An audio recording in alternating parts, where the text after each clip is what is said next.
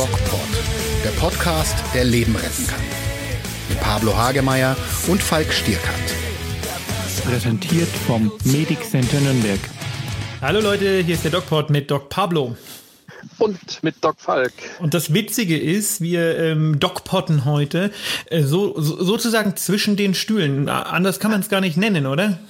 Ja, also ich höre gerade auf und du fängst gerade an. Mit DocPotten? Mit Abstrichen machen. Oh, oh ja. Die Gegend fahren. Oh ja. Denn ähm, ich habe jetzt gleich Dienst, Bereitschaftsdienst und du hattest Bereitschaftsdienst.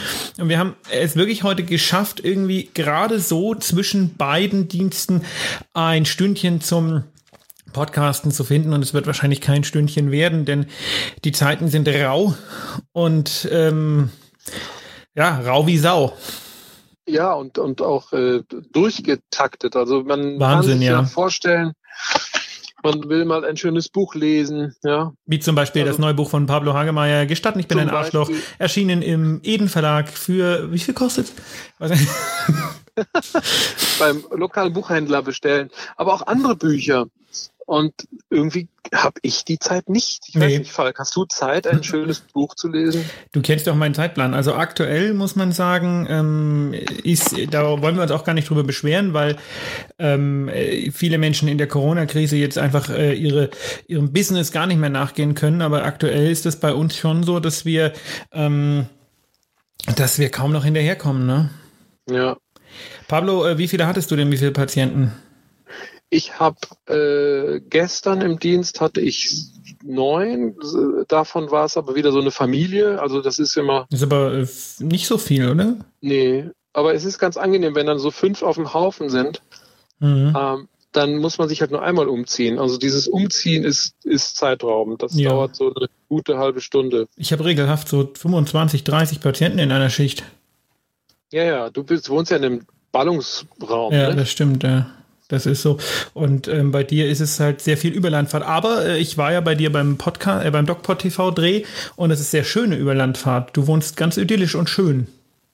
Das genieße ich auch Wo sehr. wir einen Urlaub machen. wo wir Urlaub machen, da fährt Doc Pablo durch Wo die Gegend. wir einen Urlaub machen. Achso, wo wir rennen. Ja, ja. Ja, ich habe eins heute gesehen, habe ich auch gleich ein Foto von gemacht. Vom Virus Ein Virus habe ich gesehen. in der Sonne. Foto In der Sonne, wie es so im Aerosol herumschwirrt. Und habe ich auch gleich gepostet auf der DocPod-Seite auch geteilt. Ach so, das, das Virus, ja, äh, das Virus, Das äh, Virus Los Pablos. Ja, und ähm, das äh, ähm, kann man ja mal schauen, wie das aussieht. Und ja, ich saß auch heute auf einem Grasbüschel und habe Rezepte und äh, äh, Notfallscheine ausgefüllt. Das war alles sehr idyllisch. Ja, die Zeit ähm, ist ja jetzt, wird jetzt schöner draußen auch, ne? Und ähm, das ist auch so ein Ding, ähm, wo, wo, wo man ehrlicherweise zunehmend auch Probleme und Schwierigkeiten bekommt, ähm, das alles einzuhalten, ähm, weil es, es wird jetzt Sommer und man möchte grillen und ins Schwimmbad gehen. Und darüber möchte ich heute mit dir reden, lieber Pablo. Und zwar über äh, die Psychologie dahinter. Wir haben ja gesagt, dadurch, dass ich äh, viel medizinisch mit der Lisa podcaste, wollen wir uns jetzt während der Corona-Krise mal ein bisschen auf die psychologisch-psychiatrische Seite konzentrieren, dein Steckenpferd. Und ich möchte mit dir heute darüber reden, wie man sich gerade jetzt motiviert, die Restriktionen weiter einzuhalten, weil wir sehen ja tatsächlich, es machen immer weniger Leute, die Leute beginnen wieder miteinander Fußball spielen zu gehen, dies, das, jenes. Du kannst eine Gesellschaft nicht ewig einsperren und wenn man sich die aktuellen Zahlen anschaut, scheint das auch nicht mehr so notwendig zu sein. Ähm, muss man noch gucken, wie sich die Regierung da weiter entscheidet, was auch unser ähm, Sonnenkönig Söder macht. Ähm, Nur jetzt mal äh, aus, aus psychologischer Seite, wie gehen wir damit um? Wir haben jetzt einen hoffentlich einen Großteil des Weges erreicht. Wir wissen aber noch nicht, wie lang der Weg ist. Und äh, wir müssen uns jeden Tag jetzt bei immer schönerem Wetter neu motivieren, ähm, eben unser Leben nicht normal wieder aufzunehmen. Genau. Die Informationen, die wir vor zwei Wochen noch nicht hatten, werden ja immer äh, konkreter.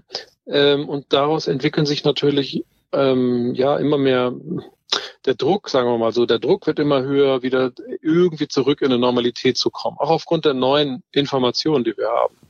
Und äh, ich meine, dass jetzt diese Zahl R12 erreicht wurde, oder? Wir sind bei 16, 18,2. Ja. R, aber du, du verwechselst da was. Das ist jetzt wieder die medizinische Seite.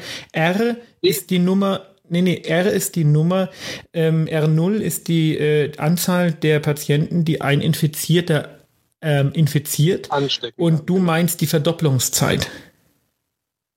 Ich meine die Zeit, genau, die Zeit, die jetzt ähm, so lang ist, dass die, oder so groß ist, dass die Kurve jetzt quasi schon einen deutlichen Knick nach. Genau, das ist die Fallverdopplungszeit. Ähm, das sind zwei verschiedene epidemiologische Variablen. R0 und die äh, Fallverdopplungszeit. Das darf man nicht verwechseln, haben beide äh, einen großen Einfluss auf die Entwicklung ähm, der Genau. Pandemie. Ja, und seit heute oder seit ja, heute ist halt diese Zahl erreicht, die man erreichen wollte, meine ich. Nein, da muss ich die auch korrigieren. Die ist schon seit Freitag erreicht. Ähm, Ah, okay. Man wollte 14 erreichen. Wir sind, wie gesagt, jetzt bei 18,2 Stand gestern Ja. Abend. Und gestern Abend bedeutet, wir nehmen am Montag auf. Ja, und releasen am Dienstag. Das heißt, ähm, man weiß nicht, wie es, wenn ihr das hört, ist es wahrscheinlich äh, noch, noch mal anders. Ja, genau. Ja. Also das heißt, wir haben also jetzt quasi auch Fakten, die also natürlich die Motivation, sich nicht mehr an die an die Regeln zu halten, im, in der Bevölkerung natürlich auch verstärkt. Das heißt, die die Gegenargumentation zu sagen, wir müssen jetzt weiterhin äh, Physical Distancing einhalten, also Abstand halten, ist natürlich immer schwerer aufrechtzuerhalten. Aber es muss tatsächlich wahrscheinlich noch eine Weile sein, vermute psychologisch, dass das immer schwieriger wird, ähm, das zu vermitteln, weil natürlich jeder Einzelne für sich so ein bisschen dann auch nachdenkt und seine subjektive, von der jeder natürlich ausgeht, dass, dass die auch irgendwie die beste ist. So, so sind wir Menschen. Jeder denkt von sich, ähm, gut zu denken und richtig zu denken. Ähm, dass, dass diese Menschen, die, die das, äh, dass die also immer schwieriger werden, ähm, äh, dass man die immer schwieriger erreicht, die jetzt quasi, ja, das irgendwie alles gar nicht so toll mehr finden, ähm, diese ganzen Restriktionen. Äh, und die kann man natürlich immer noch weiterhin erreichen mit Information und Aufklärung und auch so ein bisschen Perspektivwechsel, dass man sich eben überlegt, noch, ja, etwas länger durchhalten mit diesen Maßnahmen, also wahrscheinlich deutlich länger durchhalten mit diesen Maßnahmen, die aber punktuell, und das vermute ich, das wäre jetzt wieder was Epidemiologisches, aber das könnte auch psychologisch den Effekt haben, nämlich den Effekt der Erleichterung, dass man eben punktuell gewisse Lockerungen ähm, erlaubt und dass darüber natürlich psychologisch der Effekt eintritt, dass diese ganzen Frustrationen, die sich jetzt auch schon ein bisschen aufbauen, sich erleichtern. Und es ebnet natürlich auch ähm, Verschwörungstheorien äh, Tür und Tor, ne? Wenn ich äh, praktisch die ähm, ja, merke irgendwie, die Welle blieb aus und ich meine, die Welle blieb aus und das ist alles irgendwie, äh, wird alles runtergefahren und komisch und wenn ich jetzt da nicht so viel Ahnung von der ganzen Geschichte habe, mh, dann, äh, ich lese im Internet zunehmend Verschwörungstheorien. Mhm. Das ist so ein bisschen die, die, wie soll ich sagen, das ist so die Achillesferse einer erfolgreichen äh, Politik, äh, was jetzt die Ausbreitung der Pandemie betrifft, äh, der Maßnahmen, weil jetzt natürlich so ein bisschen diese Verschwörungstheoretiker, die am Anfang in der Minderzahl waren, jetzt darin den Beweis sehen, dass es ja nichts war. Ja, Genau, Also, das ist gefährlich, weil es natürlich nur nichts war, weil wir was gemacht haben. Ja, genau. Also das ist jetzt deren Beweis, dass es ja eh nichts war.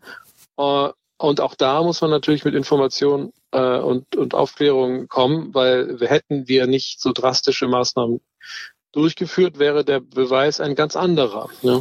wie man in anderen Ländern sieht, wobei da auch natürlich man immer schauen muss, äh, wie viel entspricht tatsächlich der, ähm, also Wahrheit ist immer subjektiv. Das ist schon alles wahr, auch was in den USA passiert ist, alles wahr, aber man muss die, äh, die Fakten dahinter kennen. Ja. Ähm, Was mache ich denn jetzt äh, persönlich? Also ich meine, ich muss ganz ehrlich sagen, mich, mich als, als Falk, äh, ich merke von den ähm, Ausgangsbeschränkungen quasi gar nichts, weil mein Leben funktioniert ganz normal weiter. Ich kann, darf, kann da nicht einkaufen gehen. Ja, aber auch da muss ich sagen, wenn ich von einem harten Arbeitstag komme, dann ähm, tendiere ich dazu, das eh nicht zu machen. Ähm, jetzt gibt's aber Menschen, die wirklich irgendwie ähm, zu Hause sitzen und merken, sie zum Beispiel ein Restaurant haben, merken, ihre, ihre Existenz geht gerade den Bach runter. Ähm, sie merken, alles so, so dramatisch ist das irgendwie offensichtlich nicht. Ähm, aus von dir gerade genannten Gründen, weil wir es dazu gemacht haben, dass es nicht so dramatisch ist. Ähm, und hören jetzt vielleicht nächste Woche nach Ostern von unserem Sonnenkönig, ähm, dass sie noch mal zwei Wochen durchhalten müssen. Nur als Beispiel. Ich glaube nicht, ja. dass das passieren wird, aber nehmen wir es mal an. Ähm, wie motiviere ich mich äh, in dem Moment? Ich mich, also intrinsisch. Also wir können uns ja fast als Beispiel gar nicht so nehmen, weil wir ja zu tun haben. Aber ja, das meinte Leute, ich ja. Ich meinte jetzt ne? den äh, Kneipenbesitzer, der äh, zu Hause sitzt und äh, seine Existenz deshalb, fortschwimmen sieht. Richtig. Deshalb glaube ich, dass es psychologisch jetzt klug wäre. Also du sagst zwei Wochen.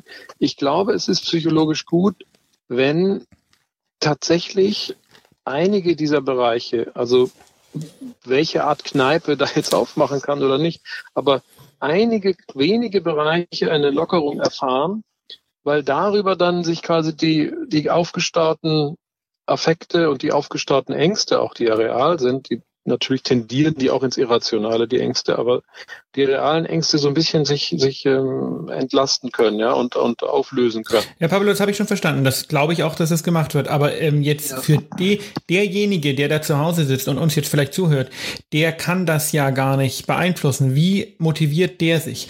Was würdest ja. du dem raten? Ja, ja. Na, dem würde ich raten, ähm, aufgrund der, das weiß man auch aus psychologischen, also aus, aus Verhaltens- und, und äh, Reaktionskurven, dass, dass er noch weiter an seiner, das Wort fiel ja oft schon mal bei uns, Resilienz, äh, sich nochmal darauf besinnt, an seiner Widerstandskraft und an seinen Kompetenzen nochmal eine Schippe draufzulegen und durchzuhalten und sich weiterhin so zu verhalten, wie, wie, die, wie die Vorgaben sind. Und Gibt es da irgendwelche Tricks? Irgendwas? Ich stehe früh auf und habe wieder einen Tag, an dem ich nichts machen darf, äh, kein Projekt habe und vielleicht noch irgendwie zwei kleine Kinder und einfach nur noch angekotzt ja, bin. Ja, ähm, ja. Was, was, was, was hast du für Tipps? Das, die, genau, also die würden sich natürlich jetzt wiederholen, diese Tipps. Ja, also es gibt jetzt keine neuen Tipps, aber es gibt tatsächlich einen wichtigen neue, neuen Tipp, ist, dass im Laufe einer solchen Belastung, wo also quasi die, die Belastung länger andauert, dass dann es zu erheblichen Frustrationen auch kommen kann und dass man sich auch bewusst ist, dass man diese Frustration bekommen kann. Ja, also das wäre jetzt quasi der neue Tipp äh, zu den alten, die wir immer schon propagieren, eben Tagesstruktur. Sich ja, du kannst die alten ruhig nochmal erzählen, weil ähm, in unserem Podcast ja. haben wir das jetzt tatsächlich noch nicht so propagiert. Genau. Also dann äh, erzähl mal, ich weiß, dass du gerade genau, fremd gehst, podcastmäßig, das ist mir schon klar. Ähm, ich verrate auch nicht in welchem, weil du in diesem Podcast ja auch nie über den DocPod sprichst. Ähm, höre ich da ein bisschen Beleidigung durch? Ja, tue ich. Ähm, an diesem, ähm, an, in diesem Sinne bitte schöne Grüße an Thorsten Otto. Ähm, in diesem Podcast hast du die Tipps noch nicht gegeben, lieber Pablo. Tust doch ja. bitte deshalb machen wir das ja jetzt. Also genau. Also Tipp Nummer eins und eines der wichtigsten Tipps ist eben ähm, eine Tagesstruktur einzuhalten. Also die, die Homeoffice machen oder die ähm, selbstständig sind und äh, zu Hause dann äh, die Dinge regeln, die sollten sich auch tatsächlich in die Rolle der Arbeit äh, begeben. Das heißt, in die äußere Rolle, sprich sich so anziehen, wie sie zur Arbeit gehen würden. Auch bei Frauen sich herrichten und, und äh, meinetwegen auch schminken bei den Männern, den Bart stutzen, wenn sie einen haben. Und Echt? Das ist ja eine ganz schöne Motivation, oder? Brauchst eine ganz schöne Motivation. Ja, und sich dann auch ähm, so anziehen und dann ins Homeoffice gehen und dann auch mitteilen, das ist wichtig, den, der Familie mitteilen, dass sie jetzt arbeiten gehen. Im Kontakt mit den Kollegen dann auch dementsprechend freundlich und äh, vorausschauend umgehen, nicht dauernd anrufen, sondern auch vielleicht eher E-Mailen diese ganzen technischen Dinge nutzen weiterhin, die, die wir haben, die digitalen Videokonferenzen.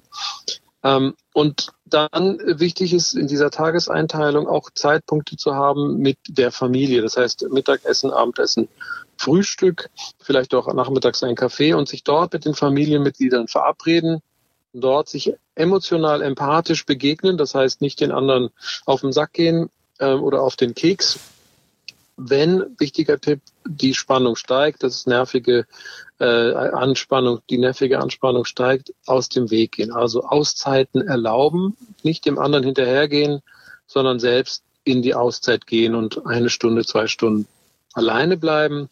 Man kann ja spazieren gehen, man kann ja ein bisschen Sport machen, wer eine kleine Wohnung hat, ähm, der sucht sich eine, eine Ecke, wo er alleine sein kann und wo er auch alleine gelassen wird.